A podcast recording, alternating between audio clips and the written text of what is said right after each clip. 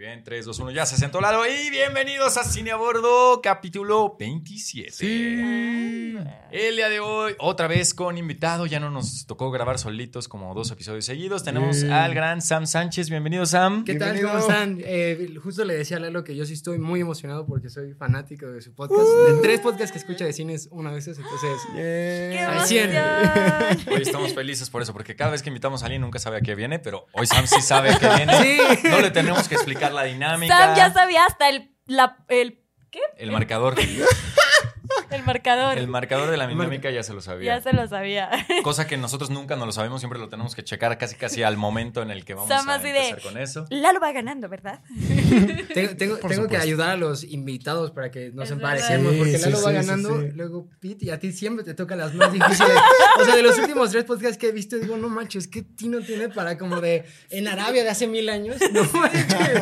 Literal. Corría el año de 1623. Sí, la verdad sí Pero tiene bueno. muy mala suerte. Romy le hace honor a su, a su tatuaje en, esa- en ese aspecto. Ah, por la mala suerte, correcto. Yo te, ya te iba a enjaretar una clica o algo así. Ah, es de la, es de la Tracy, va, va, va. Pues también, también. Que no se me nota el barrio. Ahorita va a sacar su gorra acá para atrás. y De los lado. lentes, los lentes aquí significan que mi barrio me respalda. ¿verdad? Exacto, exacto. Muy bien. Oigan, este, bueno, antes de empezar, mi Sam, eh, dinos cómo te encontramos en redes sociales, tú qué te dedicas, a qué Cuéntanos hablas, un cuáles son tus contenidos favoritos. Ok, eh, me pueden encontrar tanto en Instagram como en YouTube, como en TikTok, como Sam Sánchez, guion bajo, Sam Sánchez con tres Zetas. Es que yo quería ponerle Samuel Sánchez, pero siempre hay mucho Samuel Sánchez, entonces eh, Film by, Films by Sergio siempre me da risa que dice, es una película para dormir, Z, Z, Z, no dije, ah, pues le voy a poner Sam Ah. Sánchez. Ah, Y justo bueno. yo también hablo de películas, de series. eh, lo que más me gusta a mí es Harry Potter. Me gusta mucho The Office, que también sé que a Lalo le gusta. Modern Family, Big Bang Theory. Y tanto Señor de los Anillos como Star Wars, 100%. O sea, yo soy cine comercial, aunque me gusta el cine artístico, pero comercial yo a todo. A todo. Bien. A todo. Perfecto. Muy bien, pues bienvenido, mi Sam, qué gusto Es un tenerte Gryffindor, aquí. por supuesto. Tenía que ser. Para- lo que se le estaba preguntando ahí en casita, es Gryffindor. Ahí en casita. Pero, pero justo me, me da gusto que toda la mesa tiene las cuatro casas de, Sí. de, de- de Howard. Entonces, Se las Ok, cuatro. no digan, no digan cada quien en su casa. Vamos a dejar que. Bueno, ya dije, ya la- dije de Sam, pero bueno. pero ajá, de, Bueno, ya, ya tienen una pista, ya Sam dijo cuál. Pongan aquí en los comentarios a qué casa creen que pertenecemos cada uno de los, de los restantes. la mejor casa es la mía. Eso, eso diría un Gryffindor. Sí, sí, sí. 100%. Oigan, pues antes de empezar, vamos a agradecer a el Señor claro. por darnos el día de hoy de beber. no, muchísimas gracias a los amigos de Mex Overseas porque otra vez tenemos chelas aquí para hacer más ameno el podcast. Yes. Deberíamos de empezar a beber antes para que ya estemos más centrados a la hora de grabar el podcast, pero bueno. Es verdad, pero necesitaríamos más. Y que con este calor están cayendo increíblemente Sí, no, están deliciosas. Yo ya me voy a La servir la mía mía, ¿eh? es una sirena Pilsner. Mm. La mía es una nutria, referencia a Guardianes de la Galaxia. Y, y nada, La aparte de agradecer a Mex Overseas. La mejor experiencia cervecera. Exacto. Mm. También queremos mandarle un saludo, un abrazo y una cantada muy especial a Dani Mioland, que justo el día que estamos grabando esto está cumpliendo años, entonces le mandamos un abrazo. Felicidades. ¡Feliz Felicidades. cumpleaños, Dani! Feliz cumple. Gracias por pases. siempre ver- vernos y dejar tus telegramas. ¿Cómo Exacto. de que no? Sí, sí, sí. Un, un día también hay que invitar a, a Dani aquí a platicar. Tiene, tiene que venir. O sea, es un must. Muy bien. Pues entonces, ahora sí, ¿cuál es la primera noticia de la que nos vamos a... Pues a ver, empecemos con un poquito de chismecito. ¿Ok? Después del éxito que ya había tenido, bueno, que más bien es- sigue teniendo The Mario Bros. Movie, ¿Ok? eh, millones de, re- de- de dólares en taquilla. eh, Illumination, a pesar de irse por una fórmula sencilla, pues al parecer a todo el mundo le gustó. Empezaron los rumores de que ya se habían juntado Illumination con eh, Nintendo para hacer una película de The Legend of Zelda. ¿Ok? Y ya salió eh, este, nuestro querido Chris Melendra- Meledandri. Meledandri Ajá. a negar que nada de estos disque acercamientos este, Eran verdad. eran verdad. Fue un. No ha pasado. dijo- eh, entonces. Pero ¿y este, creen que realmente, o sea, no ha pasado o que más bien se rajaron por la respuesta de la gente? Yo sinceramente creo que ellos ya tienen un plan designado como la historia de Donkey Kong, que van a traer a Yoshi, la segunda parte, eh, que van a acabar sin 3, o sea, como que yo creo que tienen esos planes. Sí, que ya ahorita están súper enfocados en Correcto. eso. Y ya después de eso existe la posibilidad, pero como bien dijo Lalo, Illumination es un estudio que tiene un guion seguro, un guion entretenido. No quiero decir, o sea, que es solo para niños, no, o sea, es para toda la familia, pero por yo no he jugado Zelda, pero por lo que entiendo es una historia más compleja Sí. de lo que puede llegar a ser un Mario o hasta un Donkey Kong. Sí, claro. Sí, sí, sí. O sea, y, y tomando de referencia los últimos dos videojuegos de Zelda que han salido, que es Breath of the Wild y Tears of the Kingdom, que estoy seguro que por es, es como la apuesta más fácil a, a querer pasar algo a lo cinematográfico. ¿Ok? Sí. Entonces, eh, Más bien eso es lo que deberían de estar haciendo lo- live action, ¿no? Pues mira, es que también, también en su momento ya estuvo ahí en la mesa que Netflix iba a hacer una serie animada, este, de Legend of Zelda, pero ahí, ya no supe la verdad, ya, ya no sé si siguió, si ya se quedó en rumor, etcétera, etcétera. Pero a ver, yo aquí lo que digo es, si sí es, si sí es cierta esta negación de, de parte del CEO de, no sé si es, no sé, Illumination, Illumination o Nintendo. de Illumination. Bueno, sí, de sí, este sí. ejecutivo. Del que sea. ejecutivo de esta De este productora. señor importante. Creo que, está, creo que está bien, creo que está bien. O sea, ahorita yo me concentraría más en el mundo de Mario. Si ya viste que ya pegó, Tipo, ¿te- ¿a ti te gustaría? a mí sí me encantaría, pero sí que lo, lo tomen O sea, tú que eres una persona con que, calma. que sí consume Sí, Zelda Legend of Zelda. y te gusta. y- o sea, ¿te gustaría ver una película así, animada, o preferirías ver un live action? No, yo sí preferiría ver una película animada. Y yo, yo, yo sé que estoy hablando por muchos, pero el sueño de varios fans de Zelda es que Hayao Miyazaki hiciera la adaptación Uy. de, de Legend of Zelda. Es que sería una De hecho, locura. está ahí como fan arts y cosas Hay así. mil de fanarts, pero imagínate que sí se hiciera. Sería Sí, sí, una sería locura. O sea, no, no, no, no manches. Ay, pues ya. Es todo un tema. Yo a Zelda la verdad es que la veo más como una serie que como una película en primer lugar. También puede Ok. ser. Eh, dos, la veo tanto en live action como animado. O sea, siento que es, es precisamente un videojuego que podría terminar en ambas partes. Con live action con mucho cuidado y, y- y bien hecha, algo estilo The Last of Us, Sí. ¿no? que, que todo el mundo amó. Y eh, digo, realmente no es como que los escritores tengan que sentarse a escribir mucho. O sea, si tal cual pasas una de las historias de los videojuegos a la pantalla, ya lo tienes, ¿no? O sea, es, es repetir la fórmula de The Last of Us. No le cambias nada, nada más amplía los espacios donde quizá no está tan bien explicado y darle orden a la historia, porque admitámoslo, cuando jugamos Legend of Zelda, al ser un mundo abierto, pues vas eh, descubriendo la historia de lo que pasó. En, cada quien vive su propio modo, ¿no? Ok. Entonces simplemente sería encontrar la forma de cómo es mejor contar esta historia. Que a lo mejor puede ser en ese mismo modo revuelto, o a lo mejor ya hasta podría salir una serie estilo eh, Kaleidoscope, ¿es- ¿así se llamó? Kaleidoscope. Sí. ¿No? La de Netflix. Ajá, De que cada episodio ves algo diferente. y que puedes verlos, o sea, que no importa el orden en el que lo veas, Exacto. pero sí lleva una, una continuidad.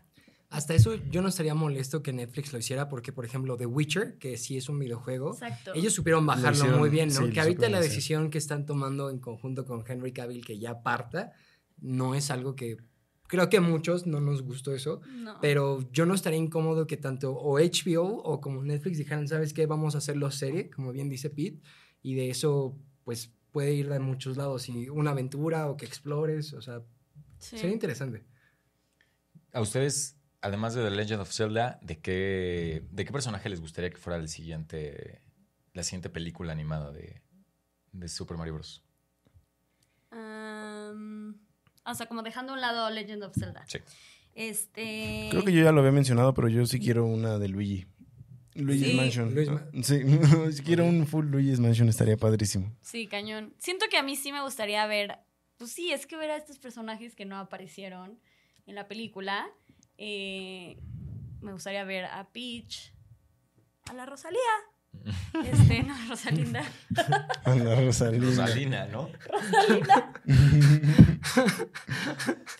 Este, que es el personaje que siempre escojo. Eh, y pues obviamente a Yoshi, Sí, todo el mundo quiere ver a Yoshi también. obvio. Ah, y a, y a Wario.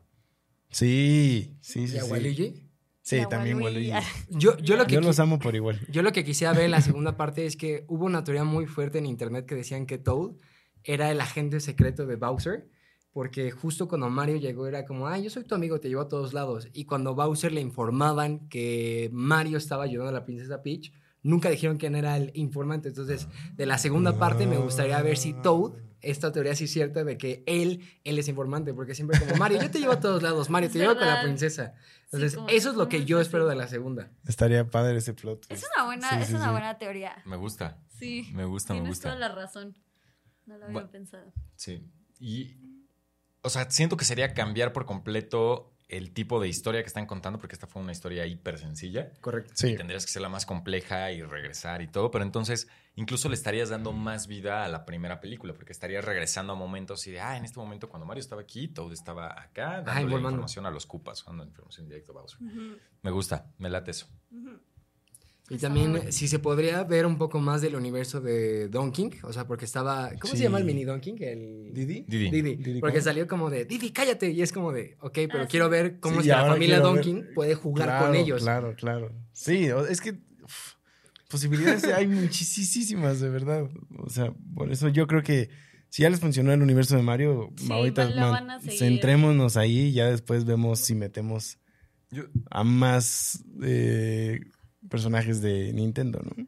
yo siento que, o sea, se- el hecho de que no hayan anunciado todavía qué es lo que sigue, a pesar del hiper éxito de la película y que no hayan ya confirmado una segunda parte o algo así, es porque sí tienen planeado ya un, un universo de películas y se están aguantando a una Comic Con o a un evento así para soltar todo. Pues sí, tendría todo el sentido del mundo, ¿no? Hacer eso. Yo, yo, Pues sí. yo vería que sí va por ahí. Que A saquen ver. Metroid Prime y que sí haya eventualmente algo de Zelda. Eh, Star Fox, me encantaría ver una película de Star Fox. Sí, Sí, estaría que padrísimo. Por ahí, esa para mí sería como mi gran hit. Sobre todo por. O sea, yo jugué muchísimo el juego de Star Fox de 64. Nunca lo acabé. Pero Pero lo jugué un chingo. creo que la historia es bastante buena. Es Mm. como un Top Gun con, con zorros y. Sí, Y sea, sapos. sí, Star. Fox está increíble. Sí, sí. Pero, Pero bueno, bueno. pasando a otra noticia, apenas eh, The Hollywood Reporter entrevistó a nuestro querido Guillermo del Toro, Ok. Memito del Toro. Y Correcto. hay un dato muy interesante que salió en varios eh, tweets y en varios headliners que decía que a Guillermo del, del Toro le han rechazado cinco proyectos en los últimos dos meses. Wow. No quisieron decir, y, yo tampoco ya me metí a investigar más en el artículo, sobre si alguna casa en especial, si alguna productora en especial, pero eh, Guillermo, eh, como mencionó en la entrevista, que hacer películas es como comerte un sándwich de caca. Siempre te va a tocar, pero a veces te va a tocar un poquito más de pan, que es como haciendo una alegoría de que, yo, o sea, yo lo veo como, y que hizo una similitud hacia la cantidad de veces que te van a decir que no en este tipo de industrias. Es como siempre va a haber esto, siempre va a haber esto. Y aunque ya te dijeron que sí, puede que te toque un productor culero. Puede que te Claro. toque una producción en la que de repente te dicen, oye, tienes la mitad del presupuesto Sí, que o te sea, había que dado". nunca tienes O sea, nada siempre va a haber- aunque seas fucking Guillermo del Toro. Exacto, exacto, exacto. Entonces, lo quise mencionar porque pues ya, ya tiene muchísimos premios. Es, de Claro, las claro. es de los directores mexicanos más conocidos a nivel mundial. Y aún así, amigos, le dicen que no. Los directores, deja tú mexicanos, de los directores, punto, más conocidos. Sí, mundo. es real. O y más idolatrados, o sea, porque es un cuate que se ha entregado a su pasión y a partir de su pasión ha tenido este éxito, porque hay muchos directores que la gente los ve como, como falsos o pretenciosos porque solo hacen cierto tipo de películas eh, enfocadas a ganar premios. Guillermo del Toro ha hecho siempre películas de fantasía porque es su pasión y, y, eh, y una de sus películas, eh, La forma del agua, fue la primera película de fantasía en ganar un, un Oscar. Oscar. Bueno, ¿Sí? por eso que incluyes El Señor de los Anillos, que por ahí se va. Sí es. Mm, Pues igual ese es debate para otra, para otra, mesa, Para otra pero- ocasión. Pero sí, o sea, ¿qué, qué, qué opinan de, de, de esto? O sea, como del vivir con el rechazo siempre a pesar de ya tener, o sea, más bien de no tener nada asegurado, ¿no? Me gustaría que primero, las damas primero. Pues yo creo que es muy real. O sea, justo como que lo que decías, que, Guillermo del Toro es muy, pues, muy querido, justo por eso, porque siempre ha sido muy transparente en cuanto a lo que hace y, el tipo de películas que, que pues, a él le gusta crear. Pues al final del día esto, pues, no sé, es- es- es justo eso. O sea, es como, está cañón como a pesar de ser Guillermo del Toro, sigue siendo una persona a la que le dicen que no. Eh, a mí me gustaría, o sea, lo que me, lo que me da mucha curiosidad es ver, o sea, pues tantos proyectos, o sea, ¿sabes? Como- Aparte, bien poquito tiempo, dos meses. Es en dos meses, poquito. cinco proyectos te lo te dicen, no, no, no se va a poder. Y digo, también debe haber muchas otras razones. O sea, no creo que simplemente No. sea no me gusta tu historia y ya, ¿no? O sea, También estamos atravesando una, una huelga de los escritores. Claro. o exacto, sea, exacto. O sea, creo que debe de ir más por ahí. No, y es que, o sea, a ver, ¿qué tipo de proyecto te va a pichar Guillermo del Toro? O sea, no viene a picharte Top Gun 3. Viene a picharte, eh, no sé, o sea, imagínense el pitch de Pinocho. Oye, quiero hacer una historia que ya se ha hecho muchísimas veces en el cine, pero quiero hacerla otra vez, usando una técnica que es tardadísima, que es el stop motion. Entonces, Correcto. probablemente me aviente 5 o 6 años haciendo mi película. Así que no vas a ver retorno de tu inversión hasta dentro de una década. ¿Qué te parece? Es un buen negocio, ¿no? No. Sí, sí, sí. sí. Entonces siento que si está pichando proyectos de ese estilo, pues siento que por ahí va el Tiene rechazo, ¿no? sentido. Exacto. Eh, que yo sepa, ya estaba como en. No, no en luz verde, pero caminando su proyecto de Frankenstein, ¿no? Sí, Sí. con Andrew Garfield. Y que iba a ser, o sea, que la. No me acuerdo quién. No me acuerdo si ya estaba como dicho quién iba a ser la mujer, pero que aquí el giro que iba a ser es que Frankenstein iba a ser la mujer. Ok.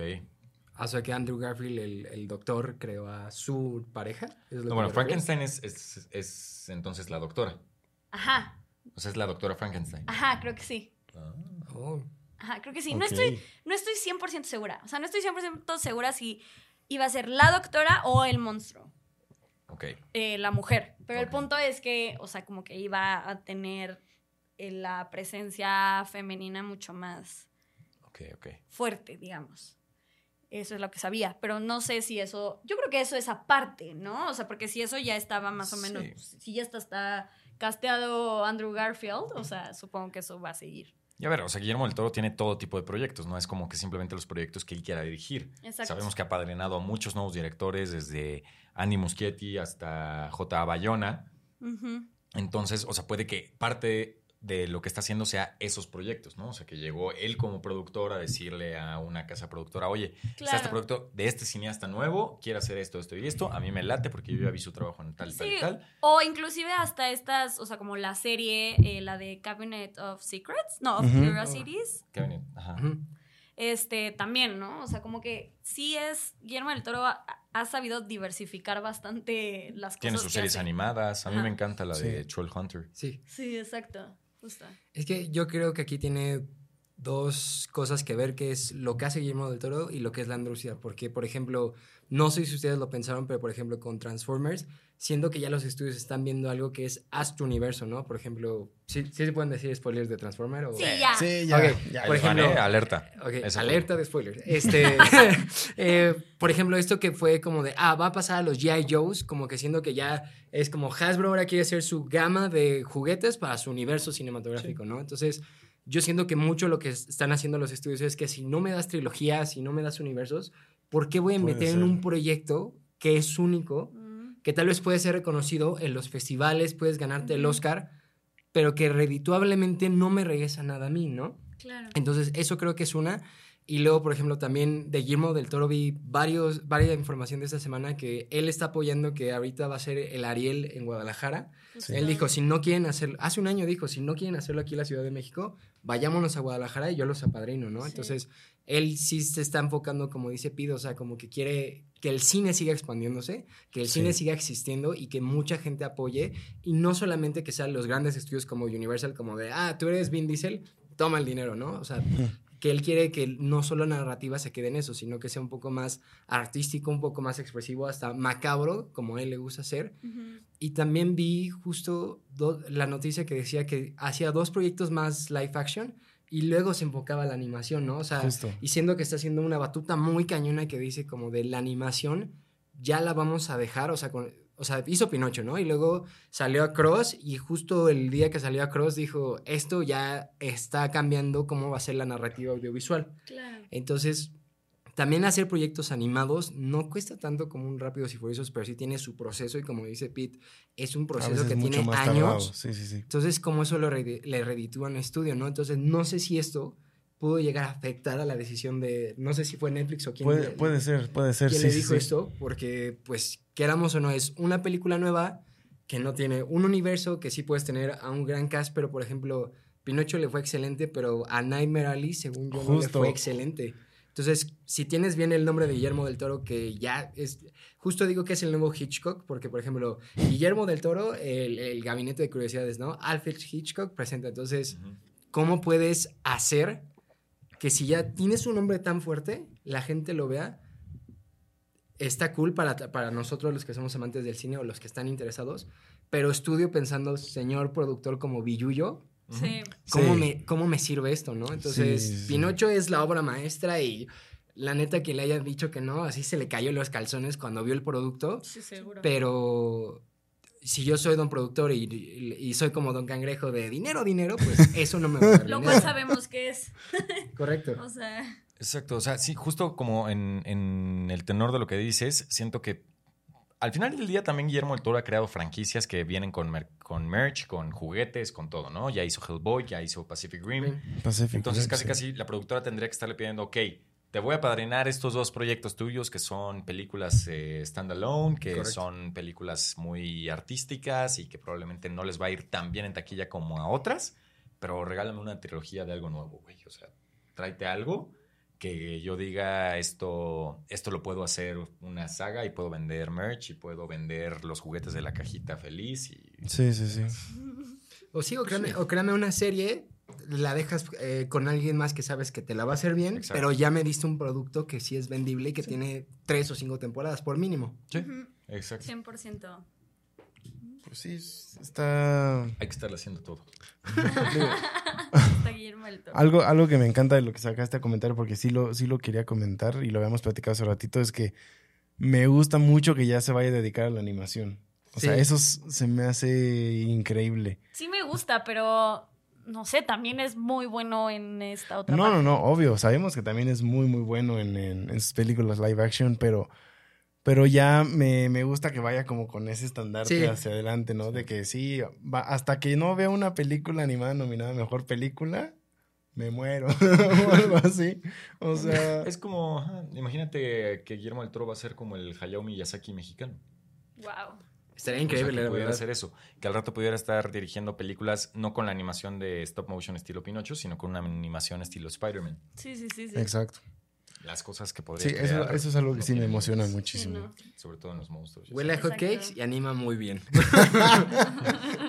Ya me imaginé Guillermo del Toro así con pompones de porrista, Sí, sí, sí. comiendo hotcakes, Dos colitas. animando. Muy bien. ¿Tenemos otra ¿Qué noticia más? más, o...? Eh, Sí, yo tengo aquí un- una teoría que les quiero compartir. A ver, para que échame, echa- echa la teoría de una vez mejor. Bueno, a ver. Ahí les va. La teoría es porque eh, un, un seguidor de un seguidor nuestro, Ignacio Muñoz, nos la mandó por correo. A ver. Entonces, eh, él- la, la teoría va con Spider-Man eh, Across the Spider-Verse, ¿vale?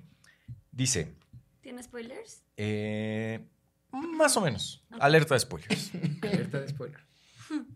Se supone que si un Spider-Man cambia un evento canónico en una dimensión, esa dimensión se destruye, ¿no? Eso es como el planteamiento de Miguel O'Hara y es la razón por la que están parando a Miles Morales. Sí. Ahora, eh, dice, pero ¿qué pasa si hay reglas para eso? ¿Ok? Ok. Digamos que la dimensión a la que llegó Miguel O'Hara se destruyó porque no era su dimensión, ¿ok? Por eso cuando llegó a una dimensión que no era la suya y cambió un evento canónico, esa dimensión se destruyó. Pero si acerca un capitán que debería morir, vive, como pasa con el Spider-Man de la India, hace que la dimensión se destruya, ¿por qué cuando el padre de Gwen renuncia, su dimensión está bien? Entonces tenemos dos dimensiones, la de Gwen y la del Oh, Spider-Man de la India. Eh, ambos capitanes sobreviven, pero una dimensión se destruye y la otra sobrevive. Entonces la teoría ti y lo que él plantea es, creo yo que para que la dimensión se empiece a destruir, otro Spider-Man de otra dimensión tiene que afectar el Claro. evento canónico. Claro, Pero claro. si el Spider-Man de esa misma dimensión es quien provoca el cambio, la dimensión no será afectada. Por lo que si Miles regresa a su dimensión para que su, capi- para que su papá renuncie o... o- No pasa O nada. No le pase el evento de la mancha. No. Se va. No se va a Ah. colapsar. Es que yo, yo justo eh, me han salido muchos de esos videos y no sé si siguen la cuenta de los Nobodies, que son No. dos hermanos que hablan al respecto de teorías. Bueno, eso, eso justo lo que pasaba es que lo que decía ahí bien es que Miguel afectó al otro Miguel. Miles está Ajá. afectando al otro Miles que él tenía que tener la araña. Y afectó también al Spider-Man de, de Mombabi, o cómo se llama la, la India. M- eh, mom- Sí, era algo como... Sí, por ahí va. Una por cosa ahí va, así, por ahí sí. va. Entonces, Gwen sí sigue viva por la misma razón que, que están diciendo en la teoría que porque uno de, una de las personas que está ahí y con ella lo hacen. Entonces, yo sí creo muy factible que Miles en su universo sí lo pueda modificar, pero no sé si puedan intervenir los otros Spider-Mans a cambiar esa decisión y ahí es donde afecta su universo y ya no sirve. Pero entonces, sí la, sí la veo muy factible, pero también Miguel... O- Pero también hay otra teoría que dice que Miguel Ojara no es el malo, que sino que ven que tiene como una IA que está siempre a su lado. En las escenas post- postcréditos de la primera vemos que Miguel Ojara está entusiasmado a buscar a los otros universos. Pero dice que esta IA la está lo está manipulando y justo por cada dimensión que va, cada dimensión que se trastorna. Entonces, de la misma razón que la IA es la mala, por eso permitió que Peter Parker, bueno, Peter Parker, eh, Miles Morales se fuera a la dimensión de su Miles Morales. Ok. Que quiere decir que si ella era la que controlaba el sistema, Sí, pudo haber. lo pudo haber detenido. frenado. Pero esa teoría, bueno, perdón, me desvío de las teorías, pero esa teoría sí la veo bastante factible y, y- y que sea cierta. Sí, tiene mucho sentido. Oigan, a ver, espérenme. ¿Hay escena postcréditos en Spider-Man 1? Sí. Sale, sale con el, Solo sale Miguel Ojara. sale. Miguel Ojara con el Spider-Man de los 60 de, no, tú cállate, no, tú también te tienes que callar. Y, ta- No, y- no, y no. tantito antes es cuando dice, bueno, ok, vamos a hacer esto. O sea, como de que voy a... Y activa su relojito este de las dimensiones. Y ya da- dan a entender que van a ir al universo que acabamos de ver en la 1, que es el de Miles. Sí. Pero, pero ves que Miguel en la, en la nueva está muy fuerte y todo, ¿no? En, en el primer Spider-Man sí se ve como un Peter Parker que está delgadito y que hasta ves que tiene esto aquí en los brazos, que como se volvió más hostil, por eso es que le creció, porque puede atacar más y en la primera no, es como un cachito y ya. Oh, o sea que va, va evolucionando conforme más universos eh, visita. Y así. Correcto. Ok, ok.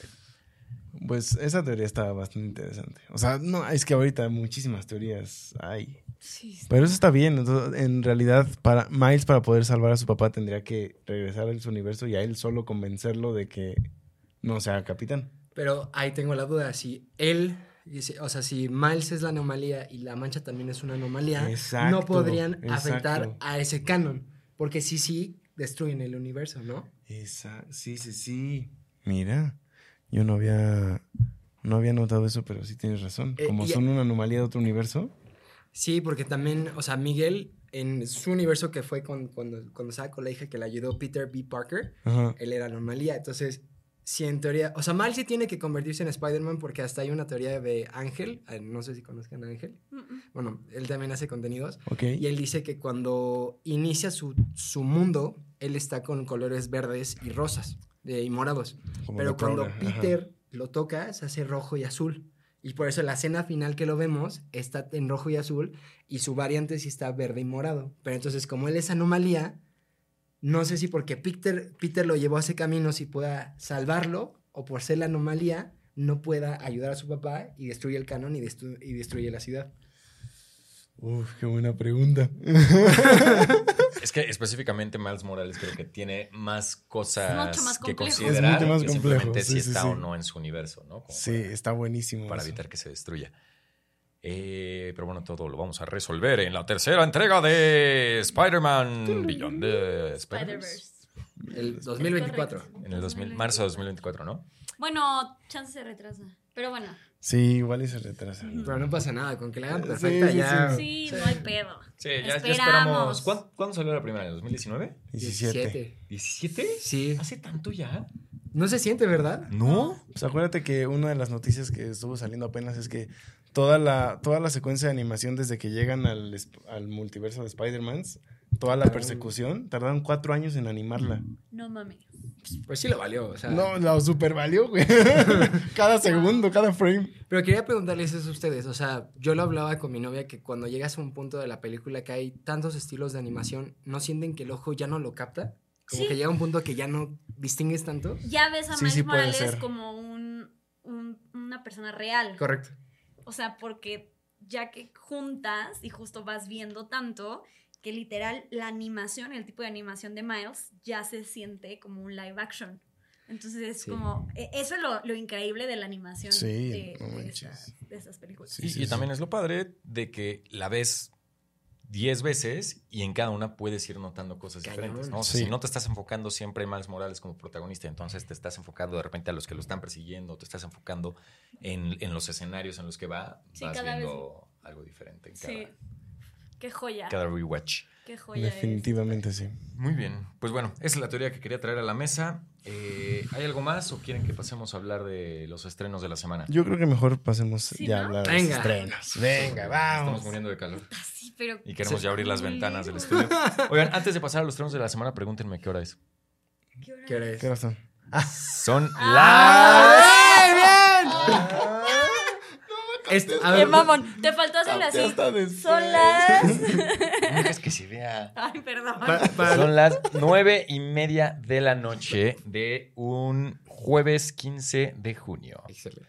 Para, para aquellos que no saben qué es esto, ¿nos puedes explicar dónde conseguimos esto? Ay, ¿O por qué estamos encanta viendo esto?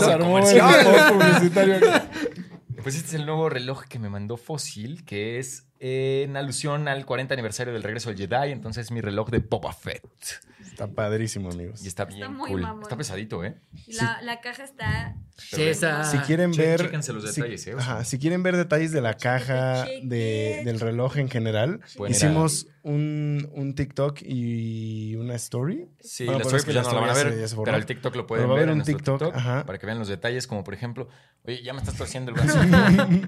vean aquí la correa, está desgastada, justo como está desgastada la armadura de Boba Fett. Está muy cool, está muy cool, Y- amigos. pero creo que la parte que más me gusta es esta de aquí atrás. Y además tienen, obviamente, más personajes. Ah. Sí, el, el- el arte que trae que detrás. trae. Para, para los que nos escuchan, porque por ejemplo yo, yo escucho su podcast cuando voy en el tráfico, este reloj tan bonito y tan precioso es un color verde que si ustedes han visto Star Wars, en Star Wars, el pantone, bo- bo- el- exacto, el por pantone favor, Sam.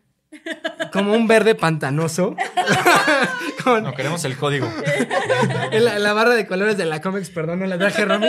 el. RGB.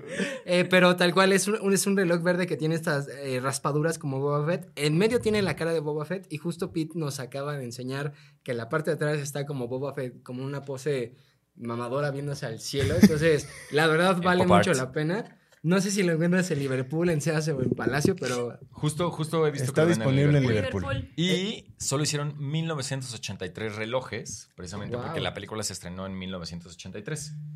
Este es como el 555. Si se van a pelear por algo en esta vida, aparte de los terrenos de la abuelita, pelense por uno de estos.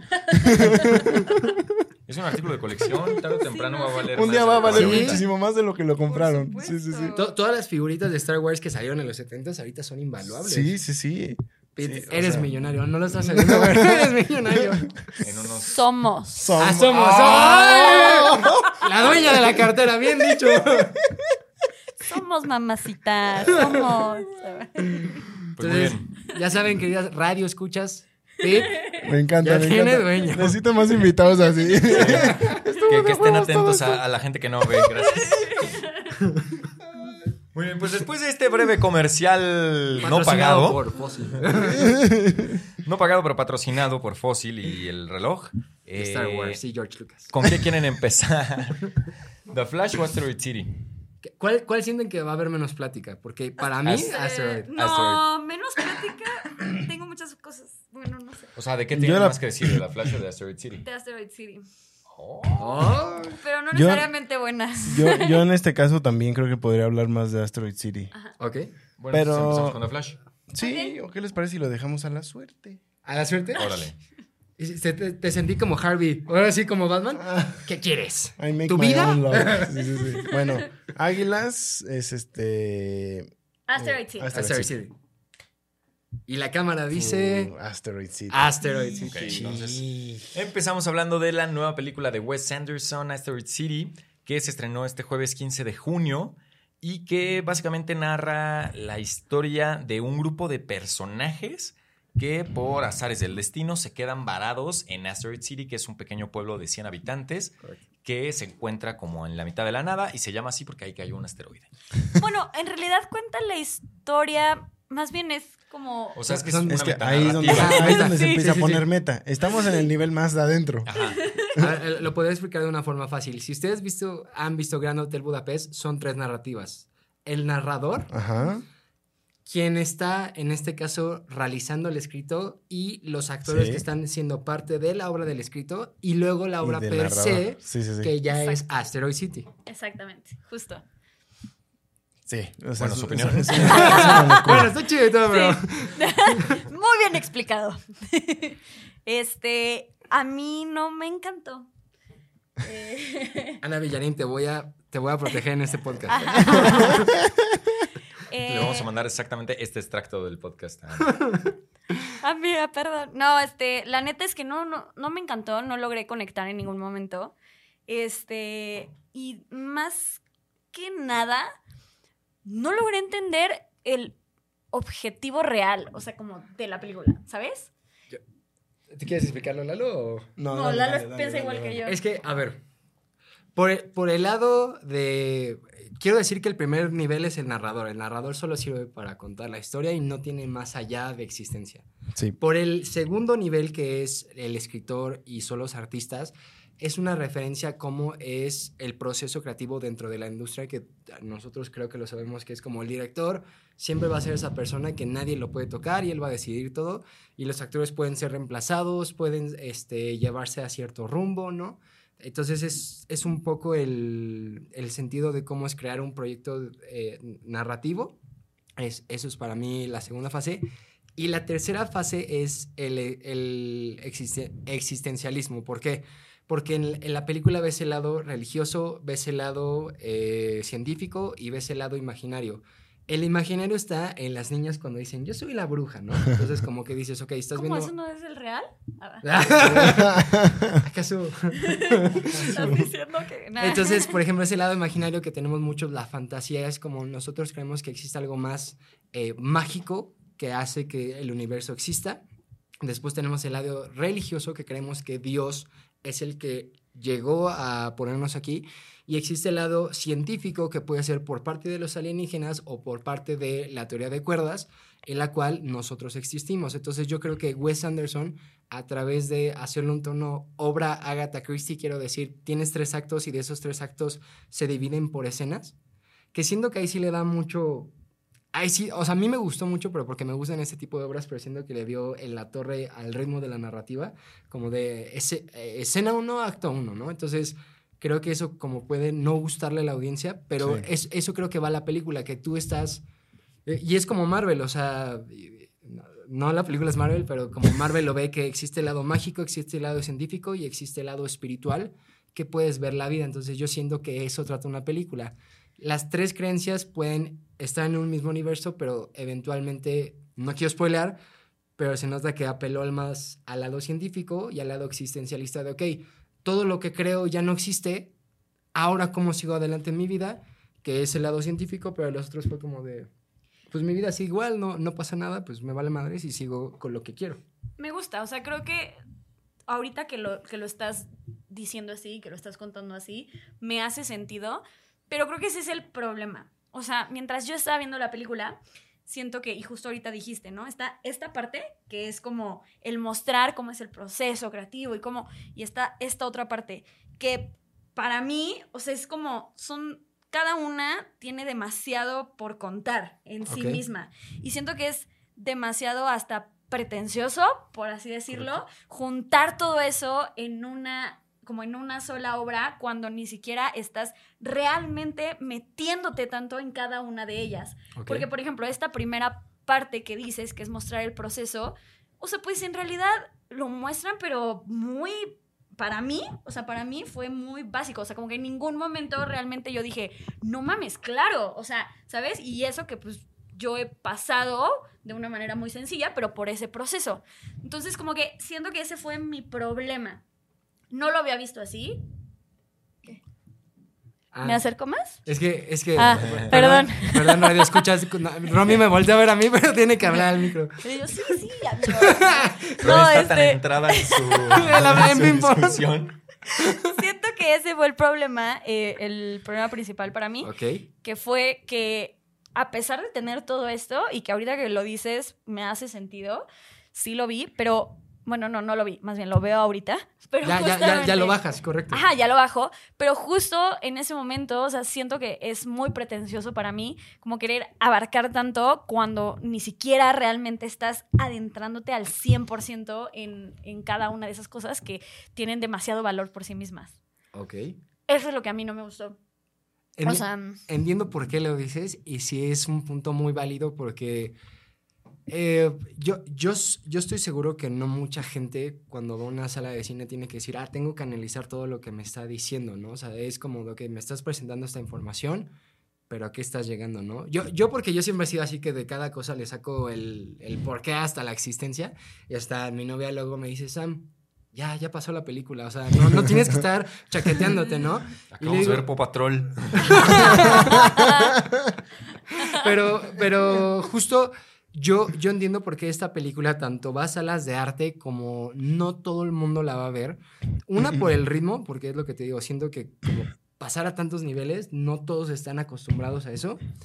Y segunda, como tú dices, como que llegas a un punto que si no estás analizando esto es como de, ah, ok, o sea, pasas del teatro y pasas luego a ver al, al asteroide y luego como que todos tienen su historia, pero ¿a qué llego? Entonces entiendo que no, no le puede gustar. Sí, y luego también creo que, o sea, la cantidad de personajes que Mm. hay, como que no todos les entendí el por qué o entendí la razón, ¿sabes? O sea, como que siento que el personaje de Steve Carell, o sea, está ahí y tiene como que su aparición, pero no podrías la película ser exactamente la misma sin, ese personaje. Sí. Y así me pasó con varios otros personajes. Entonces, no sé, como que siento que también esa parte, ¿no? Es, si ya vas a traer a un, un cast, sabemos que a Wes Anderson le gusta eh, explorar y utilizar una cantidad cabrona de, de personajes, pero siento que es como, güey, no, a fuer- no tiene que ser a huevo, ¿sabes? O sea, no sé, como que en mi cabeza yo lo Sí, siento así, sí, o sea... Claro, claro.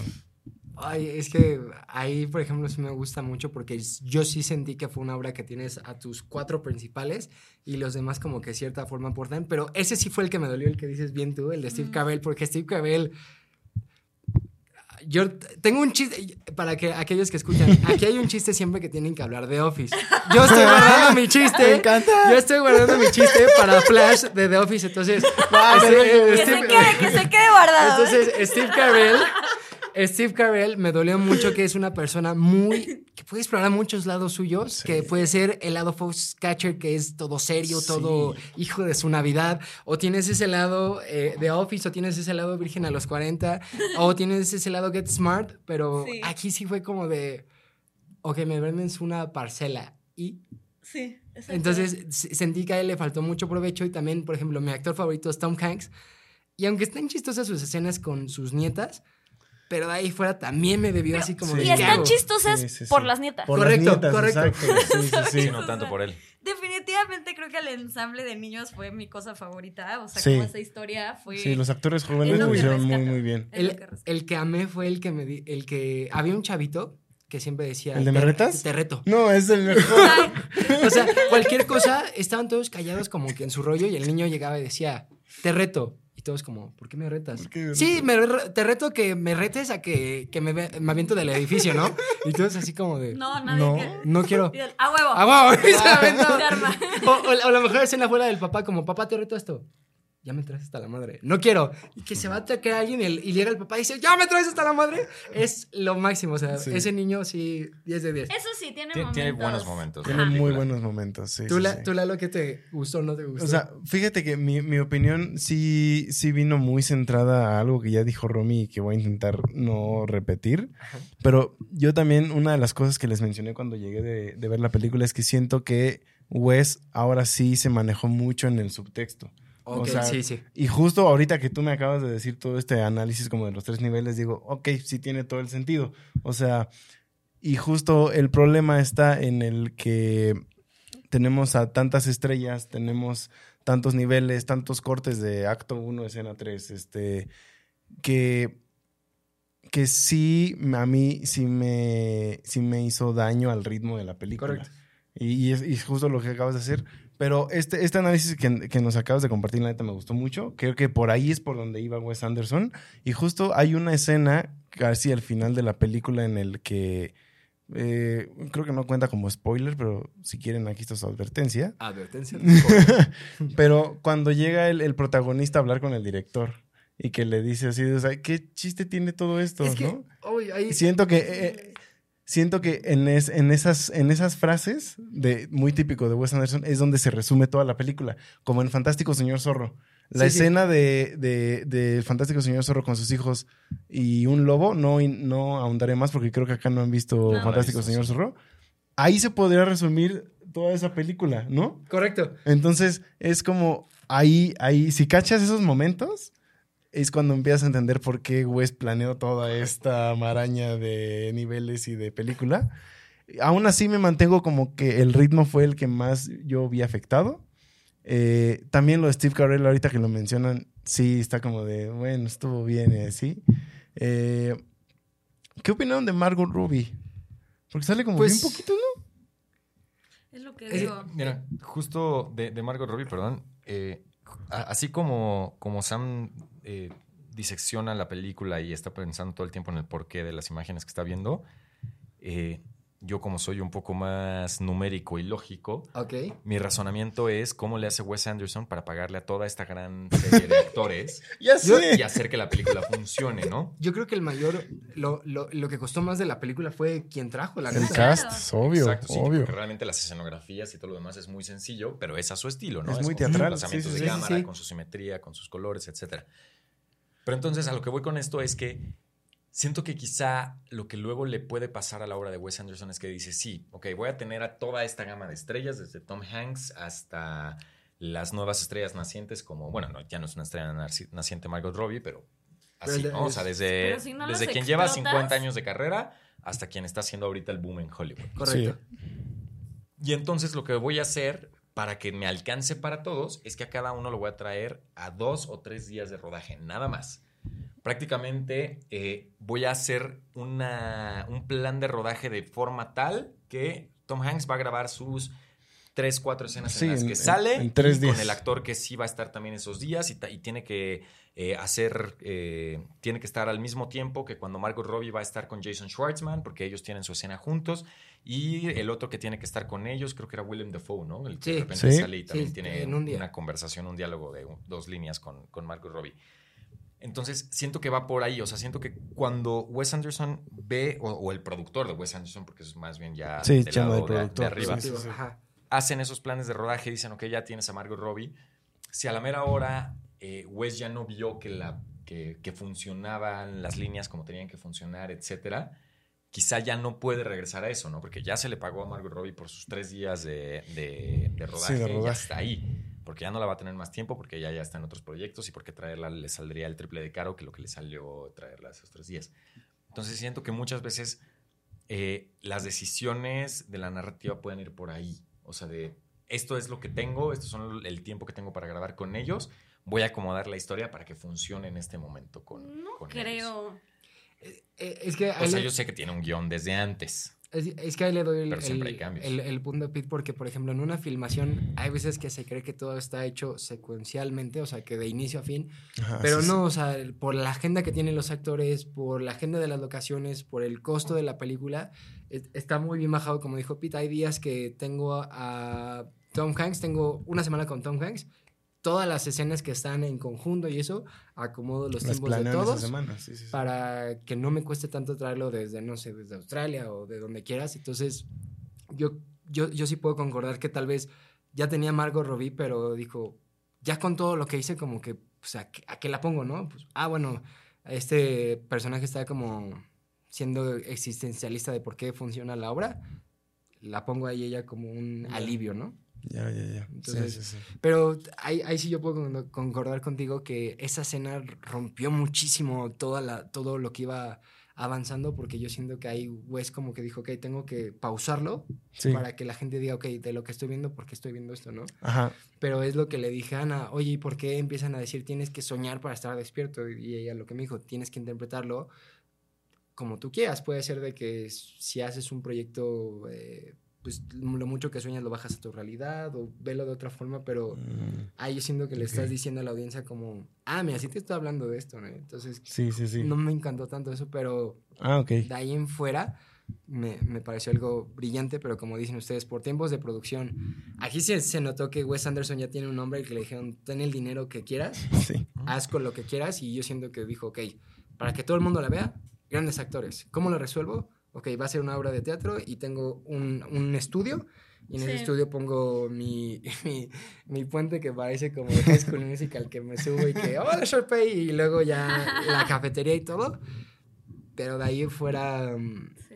sí el presupuesto se nota donde, tanto su bolsillo ¿Dónde como el de los actores, pero, o sea, en escenografía se me hizo lindo y sencillo. Y algo que caracteriza mucho a este director es que tiene que haber este, regla de tercios o planos este, que sean eh, parejos. La regla de tercios ¿no? quiere decir es que tú cuando estás viendo tu cuadro eh, se dividen en, En nueve. ¿En nueve? Tres por en nueve, y tú tendrás que dejar del lado derecho del lado izquierdo donde se intersectan el, los tres derechos o los tres izquierdos para que sea de gusto al ojo o si tienes un plano muy central que sea que todo lo demás se dispersa que no se ve y tienes a tu persona fija o si tienes a los dos a los dos personajes como lo que hizo las ventanas es tienes una Ujú. simetría o tienes un este pues así decirlo, un espacio bien controlado donde tu enfoque sea en los actores y lo demás está parejo para que digas, ok, está alineado o se ve de cierta forma lindo. Sí, el estilo de Wes está clarísimo. Y o lo va sea, perfeccionando en cada película. Sí. Sí. Y, y- y hablando, o sea, como narrativamente y visualmente, está súper, súper, súper claro. Eso también está padre, o sea, como que es un director que ya tiene tan marcado su sello que pues ya sabes a lo que vas, de cierta manera. Definitivamente. Hasta, hasta quiero citar aquí a Peli de la Semana porque decía, si Wes Anderson hace una película que no sea Wes Anderson como en estos estilos, ¿les- ¿le funcionaría? O sea, esa sim- similitud de juego de cámara, dirías, ¿estoy viendo Wes Anderson?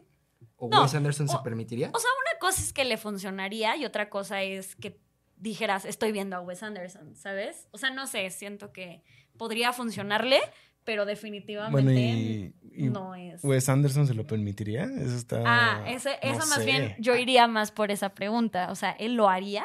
Sí. Creo que no, porque hasta Yo él, siento que no, él sí. hizo un comercial con Mastercard o Visa, Ajá, no me acuerdo, que sí. era como de, ah, ¿cómo yo filmo mi- eh, mis pelis para... y lo pago con mi Mastercard, ¿no? Y tal cual es como una peli suya, pero con él. Pero también Sí. encerrarte solo en un estilo y en un modo no es muy conformista. Pero es tu sello, ¿no? Pues- es, es tu sello que estás dejando como autor. Es, que- es que, por ejemplo, yo te puedo decir, Woody Allen, ¿crees que él se sienta incómodo haciendo otras películas o que digan, ah, esto es Woody Allen y todo el mundo me reconoce como Woody Allen? Yo, yo no creo que sea más conformismo, sino como, como estar en una zona eh, cómoda, una zona de sello, como dice Pete. Entonces, por ejemplo, yo, yo soy como tú que me gustaría cambiar de tonos, ¿no? Pero pues hay veces que hay ciertos directores que los notas muchos por su narrativa o por su en- encuadres o hasta su fotografía. Pero pues pueden ser las dos, o sea, cómodo y conformista, la verdad. Pues sí. Creo que ya, ya no voy a decir nada más de. Sí, no, ya. eso, porque ya nos alargamos Sí, sí, bastante sí, hablando sí, de sí. la película. Vámonos, si quieren, ya a The Flash. Entonces, eh, Sam, ahora sí empezamos contigo. Tus impresiones de The Ah. Flash. Ok, a ver. Yo puedo decir que es una película que me gustó. No que es de las mejores de- del, del Snyderverse, porque ya ahora sí lo conocemos como lo que hizo Zack Snyder a lo que va a ser James Gunn. Este, yo cuando se hizo esta película, yo tengo la referencia del cómic de, de Flashpoint, donde las Amazonas con, con- con la gente de Atlántida Atlantis. pelea y luego que eh, Bruce, en ese caso, fallece y entonces queda que Thomas Wayne se hace Batman y Martha Wayne se hace el Joker. Entonces dije, va a ser padre esto. Pero luego aquí- cuando ya enseñaron el tráiler fue como de, ok. entiendo por qué lo haces porque ya Snyder hizo algo, pero Lalo te quité la No, palabra. yo, yo nada más quería dar un pequeño paréntesis. Eh, Flashpoint también se hizo película y es el cómic de donde el que se inspiró Andy Muschietti para hacer este su versión de Flashpoint. Si no tienen, si les gustan los superhéroes, si les gusta la animación y no han tenido chance de verla, véanla porque es una muy buena película de animación. Y todo el tema de Flashpoint, la neta, está increíble y ya, puedes seguir. Ok, Nada más perdón. quería decir. Eh, no, es cierto, porque hay, hay un universo cinematográfico, pero de animación que no es... Es como una animación como si fuera anime, o no sé... No, 2D. es más recargada, más recargada al 2D, pero todavía sin llegar a ese estilo Ok. animesco. ¿ok? Entonces, yo, yo, eso sí les voy a aplaudir al- a, a la gente de, R- de RP y también de manejo de imagen con este R. Miller, porque a pesar de todo lo que pasó, neta, lo bajaron muy bien, así como de, Sí. tómate tus fotos, hay, al- hay alguien al lado tuyo para que te haga así como quieto, y luego ya sigues avanzando. Entonces, yo, yo pensé que sí le iba a perjudicar eso, pero dejando atrás como sabemos cómo es el artista, la verdad sí le aplaudo mucho cómo hace su actuación, porque yo escuchaba mucho que el Flash joven como que le hartaba a la gente. A mí no me hartó nada más lo que no me gustara su risa como toda teta Sí. de... Sí, sí, sí. A mí sí me desesperó, cabrón. ¿Sí? Sí, pero, o sea, no, no, no por Ezra. O sea, creo que Ezra es quien sostiene la película. O sea, creo que Sí, es, de lo mejor y, y me, me pesa decirlo, pero es real. O sea, como que siento que, eh, que lo hace muy bien. Ese personaje en específico a mí sí me desesperó un chingo, pero no, no tiene que ver con Ezra, o sea, tiene que ver con el personaje. Y creo que a pesar de eso, o sea, Ezra lo logra sacar y, y- y lo logra hacer de una manera increíble. O sea, a mí Ezra definitivamente es yo lo que más rescato de esta película. Eh, bueno, yo igual rescato a Ezra Miller, rescato. eh, yo no esperaba nada, absolutamente nada de esta película. Después de ver lo último que nos había entregado DC, o sea, yo dije, si no me duermo ya es ¿Qué ganancia. fue lo último que nos entregó DC? Eh, Shazam 2. Shazam. Shazam Mm. Fury of the Gods. No la vi. Damn. está, está chistosa, pero... Estuvo muy regular. Y, y sobre todo, más que después de lo que nos entregó DC, sabiendo todos los problemas con los que venía esta película, ¿no? Todos los retrasos que, Sí. que tuvo, eh, Ay, los ¿cuál fue problemas con ¿Esa Miller. la de The Rock? Ah, Black Shazam. Ah, Black, Black Black Adam, Adam. perdón, Black Adam. Blanca, sí, es cierto. Pero eh, sí, sí es cierto lo que dices tú, o sea que eh, hubo muchos eh, atrasos, eh, que sí iban a cambiar escenas, ¿no? O En que- medio tuvo cambios de dirección. O sea, antes de James Gunn y de Peter Safran había entrado otro, según yo, como Sí. medio a tomar las riendas por un ratito y luego ya cambiaron otra vez. Entonces sí, sufrió muchas cosas esta película en la preproducción. O sea, el hecho de que esté terminada y la hayamos visto en el ya cine, hay que aplaudirlo. es Ya, hay que aplaudirlo. Ya es un logro y hay que aplaudirlo. A mí, como, como cine de superhéroes, como cine de entretenimiento, eso hizo, me entretuvo. Sí. Eh, la historia me mantuvo pegado al asiento. Eh, todas las referencias que tiene a películas anteriores de DC, todos los cameos que, que tiene, eh, sobre todo los que están hacia el final, me, Sí. me fascinaron. Volver a ver a Michael Keaton en el traje de Batman simplemente fue un deleite. O sea, Michael Keaton nació Para. y, e hizo Batman y, y si su regreso tenía que ser en alguna película, qué bueno que fue en Sí. esta Sí. porque no me lo imagino en, en ninguna otra. Y eh, Oigan, y. Ah, bueno. ya nada más para cerrar, Ajá. lo único que me entristece es que creo que hay ciertas cosas de esta película que a pesar de que James Gunn ya dijo que esta es como que sí le gustó y que de aquí va a partir él para su universo, o sea, hay cosas que no entiendo cómo todavía, ¿no? O sea, porque hay cosas que viven en este universo alterno al que viaja Barry Allen Sí. y que no están en su universo. Y hay cosas que cambiaron en su universo que yo no sé a partir de dónde vamos a empezar. Yo, mi, mi pregunta para ustedes es, o sea, porque justamente me hicieron esta pregunta, y es, o sea, ¿ustedes no creen que como que llegó muy tarde esto? O sea, este así de... Diste, del diste en el clavo, Sí, sí, diste sí, en el sí, clavo. No sé qué. o sea, Super, como es diste en el clavo. güey, ya vimos eso. O sea, ¿qué, Sí. qué Eh, más? Eh, ju- Justo eso me, me robaste las palabras, que es, si tú ya tuviste un No Way Home, un Multiverse of Madness, que yo sigo diciendo que ese no tuvo que ser el título de la película porque no hubo locura en ese multiverso. 100%. Y si dos semanas antes tienes a, A Cross, que a. Cross es... o sea, es el John Wick del, del multiverso, es como de... Sí. Ya llegas a contarme algo que yo ya vi. Sí. ¿Qué me traes de diferente, no? Y eso es justo lo que decía mi novia, que es como de, ok, si ya tú tienes muchos multiversos, es, es que no quiero spoilear, pero estos, estos caminos que dice Pete al final, yo pensé que iban a hacer algo más de como de, ah, aparecí, ¿no? O sea, en este Claro. choque pensé que iban a apoyar en algo, sin embargo, como que el- lo refrescante de esta historia es como de lo que hace Flash para ir y venir. Eso creo que es como que... A mí me gustó que fue tomado más como un homenaje, más que realmente meterte en querer explorar más multiversos y, y meterte Claro. en eso, ¿no? Eso es como por lo que yo dije, ok, no, no necesariamente significa que esté tarde, porque no es de que tal cual la película se está yendo por ahí, ¿no? O sea, simplemente lo tomé como un homenaje y, y algo, pues sí, como para los fans y, y así, pero hasta ahí. O sea, como que por eso no me molestó tanto. Pero sí siento, es que siento que ya de ahí se van a agarrar muchísimas películas. O sea... Pero pues es algo que hemos visto siempre, ¿no? O sea, como que el hecho de una película crea algo y ya de ahí pues, Se es el- replica. Es, la moda, ajá, se, re- se va replicando y pues sabemos que el multiverso es 2022-2023 full, o sea, Es, es que ahí creo que están dos cosas. Una, que me gusta esta teoría de, de Ibarreche que dice que cada periodo de la vida es lo que tiene que ser. Por ejemplo, él decía que sí. las Torres Gemelas, los superhéroes, ¿no? Eh, la pandemia, ¿cómo será mi vida en otra, en otra onda? El multiverso. Entonces creo que eso, pues ahorita estamos saliendo de esa pandemia, entonces creo que como que pensar cuáles pueden ser nuestras posibilidades, por eso es el multiuniverso. Y este... uh, pero es que, o sea, entiendo que se ven bonitos y, por ejemplo, hay un... Hay, no quiero decir esto, pero si tú, este es el término que yo uso y es con todo respeto del mundo, es si tú eres un mogul en el respecto al cine, ¿cómo vas a entender estos cameos que te aparecen ahí, no? O sea, ¿cómo van a saber que este personaje que salió en Ghost Rider iba a ser este personaje que sale ahí? A ver, y se sabe que las películas de superhéroes están hechas para muggles.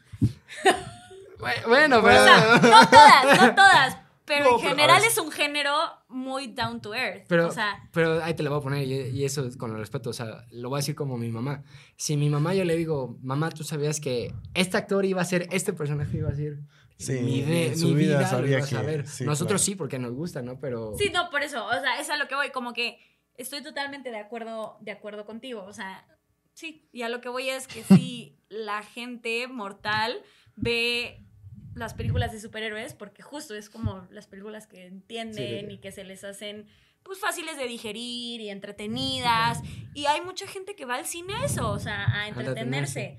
Entonces sí creo que... Pero por eso justamente, realmente eso solamente es un pequeño, una pequeña parte de la película. Sí, es A ver, mínimo. la, la pregunta aquí es, si le quitamos a la película todos esos cameos que nos encantaron, ¿funciona? Sí, Sí. Sí, y es sí. por eso lo que digo, o sea, lo manejaron más como un homenaje que recargándose realmente en eso. O sea, ¿cuántas cosas no ha habido en películas y series que tú no entiendes? Sí. Porque son chistes que para, para entenderlos tienes que saber acerca de, no sé, de deportes, de Me pasa cocina, cañón, me de- pasa cañón con Ted Lasso. me pasa muy, o sea, dicen chistes y cosas y yo no entiendo. Sí, referencia al fútbol británico, al deporte en Estados Unidos. Exacto, exacto. A deportistas que... te- Pero aún así la disfruto y, y Sí, exacto. no cambia la esencia y el mensaje principal. Claro. Yo- Simplemente si tienes ese background, la disfrutas más. Exacto. Entonces, yo, yo lo que quería decir de, con respecto de Flash, el, el momento de Office, es Eh. este, de Batman. Que el- Michael Scott dice una frase que dice, ¿qué prefieres ser? ¿Odiado o amado? Yo quiero ser las dos. ¿Qué ta- Quiero, qué- ¿Qué- quiero que la gente tenga miedo de cuánto me ama. Y así fue Michael Keaton en la película. Entonces, ese era el momento de Office que quería decir antes de iniciar. Excelente. Eh, Aquí sí, tienen su sí. No, momento no se de pudo haber dicho mejor, la No se verdad. pudo haber dicho mejor. No, no había otro Batman que quisieran de regreso, ¿o sí? O sea, el de Christian Bale. A ver, yo sí hubiera querido a Christian Bale, pero en el universo de Christian Bale. O sea, no, creo Pero que aquí- creo que Keaton fue la mejor elección. Sí. Fue la por mejor. supuesto. Aparte, se le hizo una super redención a, a poderlo verse mover bien. Sí. Y no nada más así. y que de repente sí suelta así sus trancazos. y sí, oh, Sí, señor, señor, cuidado con su espalda. Se supone que tiene unos setenta y tantos. Eh, Exacto. Pero sí, sí, en esos momentos en el que sale Keaton, sí se roba la película. Y ya después vuelve a caer en los, en los hombros de Ezra. Pero sí, sí, sí. Es, es el Batman que siempre quisimos ver en esta película. Sí. ¿no? O sea, con esa movilidad, justo como dices. Sí. Oigan, pues ya para movernos a nuestra dinámica final, ¿algo más que quieran decir de The Flash? Li- li- ¿Lista, Romy? Lista. Dos. ¡Sasha Calle! ¡Qué joya! ¿Qué onda? Yo o sea, pensé que iba a decir que hot. También. Qué joya. Que hot, chía. ¡Qué joya! Lo hace muy, muy bien Sasha Calle como Me Supergirl. encanta ver a, a esta Supergirl diferente, o sea, como que rompiendo estos estereotipos que hemos visto siempre Sí. en, en Supergirl, que es como esta, la morra perfecta, super güera. Bueno, esta morra sí está perfecta, pero, o sea, lo que voy es como con este estándar de belleza muy ame- americanizado, Sí. este, y me encanta poder ver una versión diferente, eh, poder verla mucho más real, porque eso es lo hot y lo padre de Sasha, que es una mujer real, o sea, es ese tipo de, de morras que pues, sí existen, o sea, sí, Sí, que sí te encuentras en la calle. que sí te puedes encontrar en la calle. Sasha, llévame al psicólogo. Así. Llámame. Pues Ah, yo, sí. yo quiero poner a prueba esa teoría que dice Romy, que sí es una morra que te puedes encontrar en la calle. Ojalá me encuentre una Sasha Calle ahorita al ratito. Hay que, hay que ir a las calles de Colombia para encontrártela, pero sí. Exacto. Por cierto, hoy que grabamos el TikTok de La Flash, le pedí que se casara conmigo. Pero ¿Ah, nos podemos sí? casar los tres si quieres. Ah, Va, va. achis, achis, los mariachis. Bueno, es un tema que luego platicamos. Poliamor en Pulifilm. Aprobado. Bueno, Muy bien, Pues sí, creo que ya. Es momento de cerrar porque ya nos estamos muriendo de calor, estamos Sí, no, sudando ya. aquí la gota gorda. como podrán ver, ya nos pusimos impertinentes. Ya no es necesario explicarle la dinámica a Sam porque ya se la Porque sabe. Ya se la super la sabe. Ya se Ya la se la sabe. sándwich. Y entonces nada más voy a dar los eh, marcadores. Lalo es quien va a la cabeza con 28 puntos. Después eh, nuestros invitados, que hoy son representados por Sam, 22 Venga, puntos. venga. Romy, 20 puntos. Y su servidor y amigo, 27 puntos. Sale, pues, entonces, ¿Solo empezamos. estás un punto abajo de Lalo? solo estoy un punto abajo de Lalo. Me dio la vuelta hace como Chan, chan. tres episodios, que Sí, fueron sí, hace sí. como dos meses, porque últimamente hemos estado bloqueando.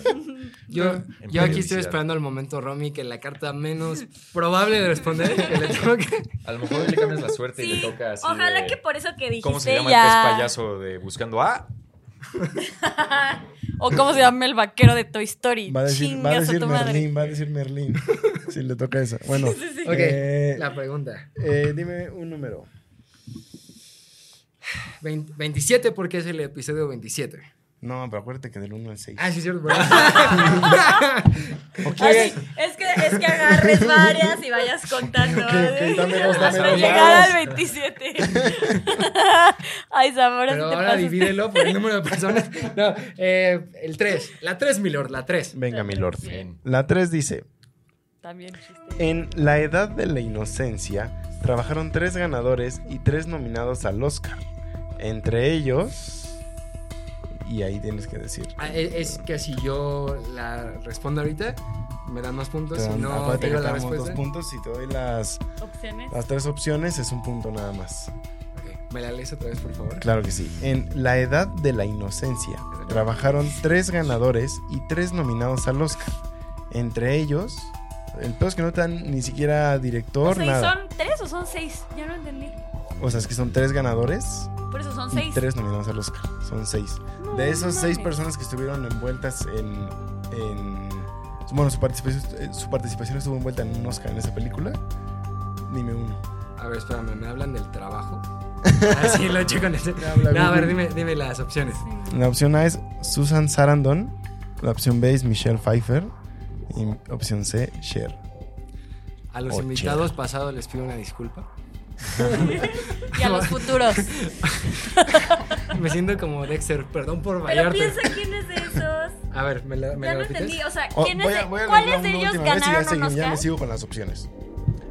En la edad de la inocencia trabajaron tres ganadores y tres nominados al Oscar. Entre ellos pudo haber estado Susan Sarandon, o pudo haber estado Michelle Pfeiffer, o pudo haber estado Cher. ¿Pudo haber estado o Voy a, estuvo? voy- Bueno, pues es que es posibilidad. voy a- pues, voy a decir así, redacción estuvo mal. cerrando los ojos.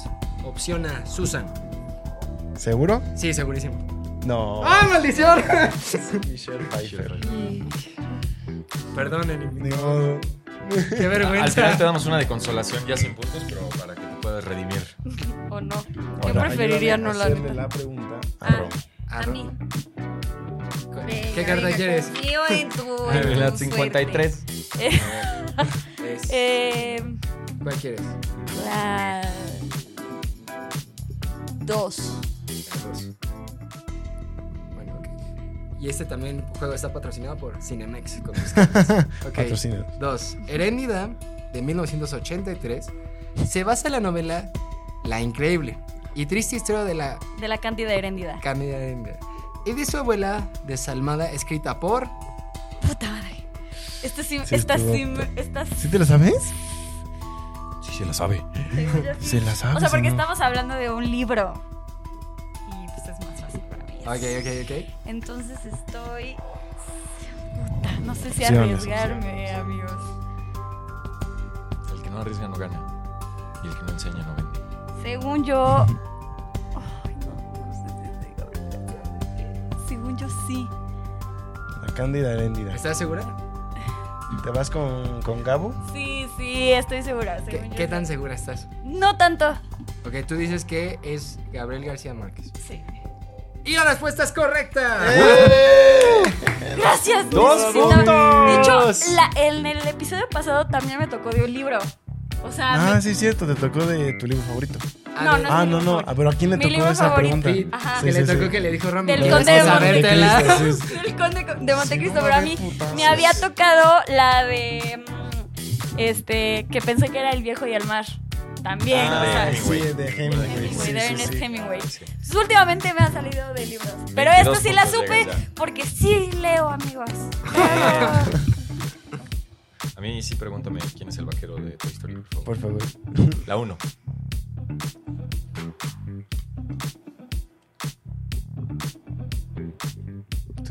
Pausa nada más. Sí, sí, es que Romy siempre primero la lee para sus adentros. La, sa- sabe si quiere o no. Está, está igual de fácil que que No. quién es el vaquero ver, a Toy ver. Story. Ya te van a, ya te van a Hay que saber escoger. Hay que saber escoger. Ah, no. Uy, sí fácil. Hay que saber. Ay. Pero, bueno, ya leanla. Ya, la- dale, Está muy ansiosa No, yo más. está regalada. Ok. Ni siquiera la voy a tener que terminar de leer. Ok. ¿Qué película narra la historia de una niña judía? Ya con eso. Que vive dos años escondida de los nazis con su familia y al final muere en un campo de concentración. Ah, es este. Esta la de La- la- Taika Waititi, ¿no? El de Frank. Jojo. Jojo Jojo Rabbit. Rabbit. Nada manches, estuvo regalado. Estuvo regalado. Muchas gracias, muchas gracias. Puntos fáciles, puntos fáciles. El marcador queda. No, pues, No, ¿cuántas pues, tú, güey? De la dale. 1 a la 6. La 5. La 5 dice así. Las numerosas películas filmadas sobre Sherlock Holmes están basadas de un modo u otro en las novelas de... No me sé el. Mándame opciones porque no me sé. No, no, muchos no hay robo de pregunta. No hay robo de. Estaría bien, estaría- hay, hay que implementar un robo de pregunta. Eh, dice la A, Arthur Conan Doyle, B, George Bernard Shaw o C, Rudyard Kipling. Arthur Conan Doyle. Es decir, Arthur Conan Doyle es la respuesta correcta. Muy Bien. Pero solo sumas un punto, Lalo, así que... Así que empatamos, empatamos a la no, cabeza. un punto, perro, ya te pasé. Ah, no, estás Nuestros, empatado. nuestros No, invitados y empatados. Romy invitados en 22, digo empatados en 22. Gracias. Y yo también. Sí, gracias, Sam. Te agradezco A ver, Sam, para que te redimas, para que te redimas. Del 1 al 6 dime uno. Ay, pero si Oye. Vamos a dar un chance. Vamos a No, dar no va a contar. No voy a contar nomás por, por, por cotorrear. A que ver, Por el gusto. La, la cinco, la cinco, a ver. La 5 dice, el guion de la película Arráncame la vida está basada en la novela homónima escrita por Hay puras de novelas, ¿eh? ¿Qué pedo? ¿Me puedes dar opciones? Isabel Allende, Ángeles Mastreta o Laura Esquivel. Que Es, sobre todo por las opciones está difícil. Sí. Voy a, O sea, decir, porque cualquiera de ellas pudo haber sido. voy a decir la segunda, Ángeles. Ángeles Mastreta, correcto. Bien. No cuenta, pero me remí. Bien. Bien, bien, bien, bien, bien. Ay, pues bueno. Pues muchas gracias por venir el día de hoy, Sam. La pasamos súper. Ya estamos acabando un poco tarde. Pregúntenme a qué hora estamos acabando, por A favor. ver, a ver. ¿A qué hora estamos acabando? A las 10 y cuarto de la noche, según mi Oh, reloj de no. Boba Yo- Fett. Yo siento que es súper temprano, pero muchas gracias por invitarme y a todos los que ven este canal. eh, si no, busquen a alguien que no lo vea, invítelos y sigan a Puli Films. Gracias. Gracias. Gracias, Sam, gracias. tus redes antes de irnos. Sam Sánchez en todas las redes. Sam Sánchez. Sam Sánchez. Con Que le triples. dijo un cactus a otro cactus. No, que es pendejo, es que le dijo un huevo a otro huevo. Ya, bye. Yo soy Pete. Mansur. ya Romina Nos Mendrago. vemos, amigos. Y yo soy arroba Lalo M21. Nos vemos a la próxima. Gracias por escucharnos. Bye. Bye.